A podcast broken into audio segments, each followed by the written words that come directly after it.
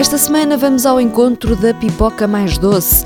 Ana Garcia Martins é a autora do blog, fez este fim de semana a primeira maratona da vida dela, a de Lisboa, e conseguiu juntar 73 mil euros para entregar ao IPO.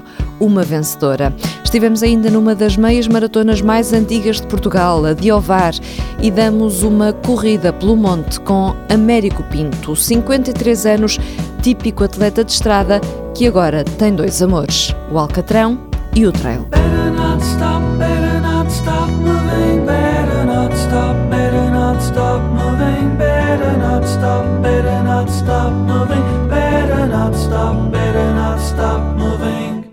Dos blogs portugueses mais lidos, conhecida como a Pipoca Mais Doce, Ana Garcia Martins consegue ter 4 milhões de page views por mês, o que a torna num verdadeiro fenómeno da blogosfera. Agora, ela é também um fenómeno das corridas solidárias, já que conseguiu levar a cabo uma campanha a favor do IPO, em que angariou nada mais, nada menos do que 73 mil euros. O Walter Madureira foi conhecê-la e levou ainda um interesse adicional para a conversa é que esta foi a primeira vez que a pipoca correu uma maratona. Após ter sido mãe, há um ano e pouco decidiu contratar um treinador pessoal para fazer os 10 km da corrida do Benfica. Superado esse desafio, fez a primeira meia maratona e foi aí que surgiu a ideia de correr os 42 km 195 metros. Depois da meia maratona tenho que vir uma maratona e, portanto, foi o desafio para este ano. Pensei, ok, tenho um ano para treinar, daqui a um ano vou estar a preparar-me e vou correr a maratona de Lisboa e foi assim. Mesmo antes do tiro de partida, Ana Martins confessava estar ansiosa, mas sem preocupações com o tempo que ia fazer. Ai meu Deus, as perspectivas, olha, já nem sei, já nem sei. A perspectiva é acabar, é acabar. E do início ao fim, Ana carregava também a responsabilidade de ajudar o IPO um conceito estrangeiro, mas que em Portugal também começa a ter adeptos. Fez peditórios no blog, venda de roupa solidária, um treino na praia e as empresas também ajudaram. Ainda não há muita vertente solidária associada, já começa a haver, mas não de forma massiva como eu acho que poderia ser. E então assim que decidi correr a minha primeira maratona, achei que fazia sentido aliar-lhe uma causa solidária não só porque efetivamente me fazia sentido ajudar alguém, como era uma forma também de me motivar e de me responsabilizar. Cada vez que me apetecesse desistir da missão maratona, tinha de pensar que havia pessoas que estavam a contar comigo e com o meu apoio, com o meu donativo, e sem dúvida foi uma motivação que tive ao longo deste ano de treinos. E portanto eh, escolhi a ala pediátrica do Instituto Português de Oncologia e a minha ideia era angariar um euro por cada metro percorrido. A verdade é que consegui superar esse valor, ficámos nos 73 mil euros. O marido, também um apaixonado pela corrida, foi registando em vídeo os momentos mais marcantes. Ao quilómetro 10, a blogger estava satisfeita. Então, que tal os primeiros 10 km? Ah, os primeiros 10 foram bons, mas por mim ficávamos já aqui, não é? Mas pela frente estava muito asfalto.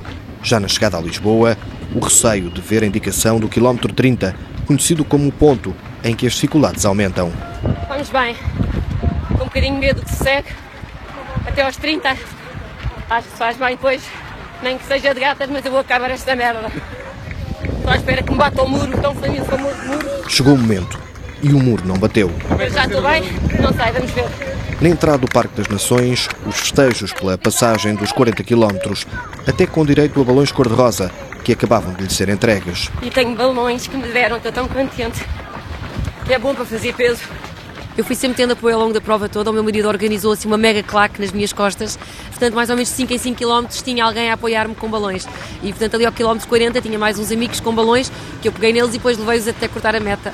4 horas, 30 minutos e 18 segundos depois de partir, o cortar da meta e o fazer de história. Cheguei ao fim, acabei! E ainda salto, portanto só pode ser bom sinal e falo e essas coisas todas. Já com os ritmos cardíacos normalizados, o balanço de Ana Martins. Para mim é uma coisa absolutamente épica, lá está, nunca tinha corrido na vida, de repente num ano e meio passei de corredora de 10 km a maratonista, portanto há ali todo um, um, conjunto de emoções que naqueles últimos uh, metros, enfim, se sentem, é uma sensação absolutamente avassaladora. E a partir de agora, Ana promete fazer pelo menos uma maratona por ano. Ah, olha a minha medalha, a coisa mais, mais bonita.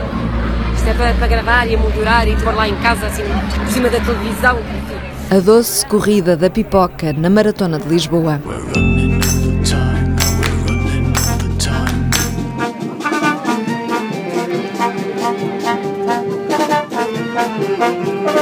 No domingo passado foi também dia de uma das meias maratonas mais antigas do país, a Meia de Ovar.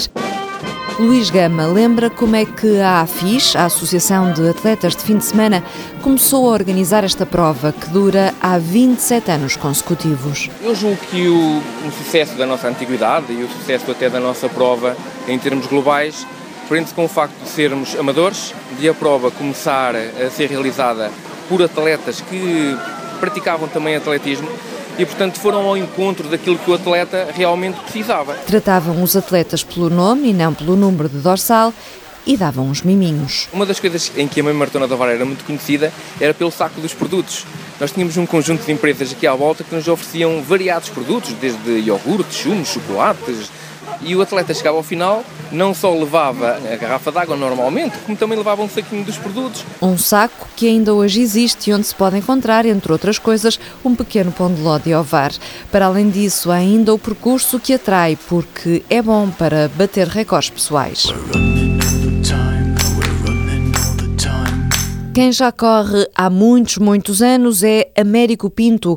Agora tem 53 anos, continua a ser um indefetível da estrada, mas também já abriu a porta ao trail.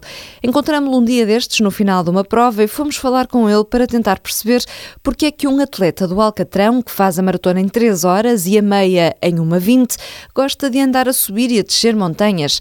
O primeiro ponto que Américo destaca, a camaradagem. Há mais no mundo muito mais, são mais humildes. Ainda hoje bebi pouca água, bebi, não é que não houvesse. Só que eu esqueci-me de levar o bidão e depois vinham uns colegas e disse, oh, colega, tens aí uma pinguinha de água? Tenho, lá está tal coisa. E na estrada não é isso? Na estrada não é isso, na estrada é cada um que se vir, quem quiser que se enrasque. E aqui não, é um convívio, toda a gente me conhece e toda a gente se dá bem comigo porque há aquela ligação e mesmo assim você continua a gostar mais da estrada? E mesmo assim também continuo, porque a estrada foi sempre aquele, aquele ser de, de logo ao começar, o trail e a montanha quando veio, já eu fazia a estrada, se viesse ao primeiro. Só fazia o monte, não fazia a estrada, para que é que eu queria a estrada? Outra coisa da diferença da estrada para o trail é o, o, lixo que os atletas deitam para o chão. Nota a diferença? Sim, sim, sim, mas muito. Isto melhorou muito num sentido. Já cheguei a fazer trails onde eles punham garrafas de água, o atleta pegava na garrafa de água, bebia uma pinga e botava fora. Para não haver esse lixo, eles põem esses bidões e cada atleta vai encher a água que quer. Tudo isso ajuda. Acho bem, é um bom ambiente. Uma a estrada é ao contrário. Porquê?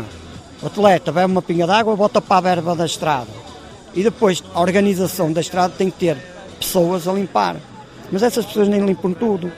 E uma garrafa de plástico demorei anos e anos a ser desgastado. E você que conhece bem os atletas da estrada, acha que os da estrada que vêm para o monte não, não. sujam mais que os que são já do monte? São menos cuidadosos? São menos cuidadosos porque vêm de uns hábitos diferentes. E é uma questão que eu não posso dizer que são mais que os outros, não. Também faço igual. No monte não deito, mas vamos cá ver assim. Se eu vou a correr, não vou levar a garrafa comigo. Há um abastecimento aos 5 km e eu acaso uma garrafa de água e boto uma pinga. Mas ao fim de 100 metros já boto a garrafa fora porque sei que as pessoas naquela área vão limpar. E no monte não, no monte achei que está a melhorar em qualidades de limpeza. As pessoas já põem na mochila em vez de deitar para fora. Sim, sim, levam uns bidõezinhos com água, o que ele quer, uma barrazinha. Vi um atleta que puxou um chocolate e o plástico ele botou para dentro da camisola, não o botou para o chão. E eu vim atrás, apreciei. Acho bem, acho bem. Quer um exemplo para qualquer atleta. Se é limpo em casa, também pode ser limpo no, no monte. Até porque a regra é deixa a floresta tão ou mais limpa do que a encontraste.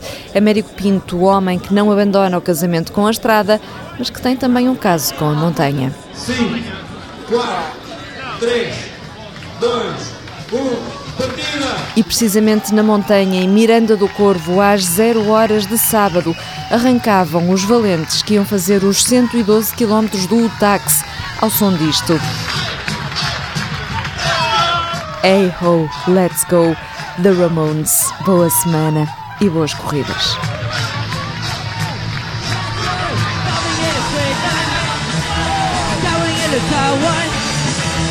Did I lose a mind? It's falling in the back seat. Getting to the limit. Protected to the back seat. Get quick bump. Hey, oh, let's go. Shoot them in the back now.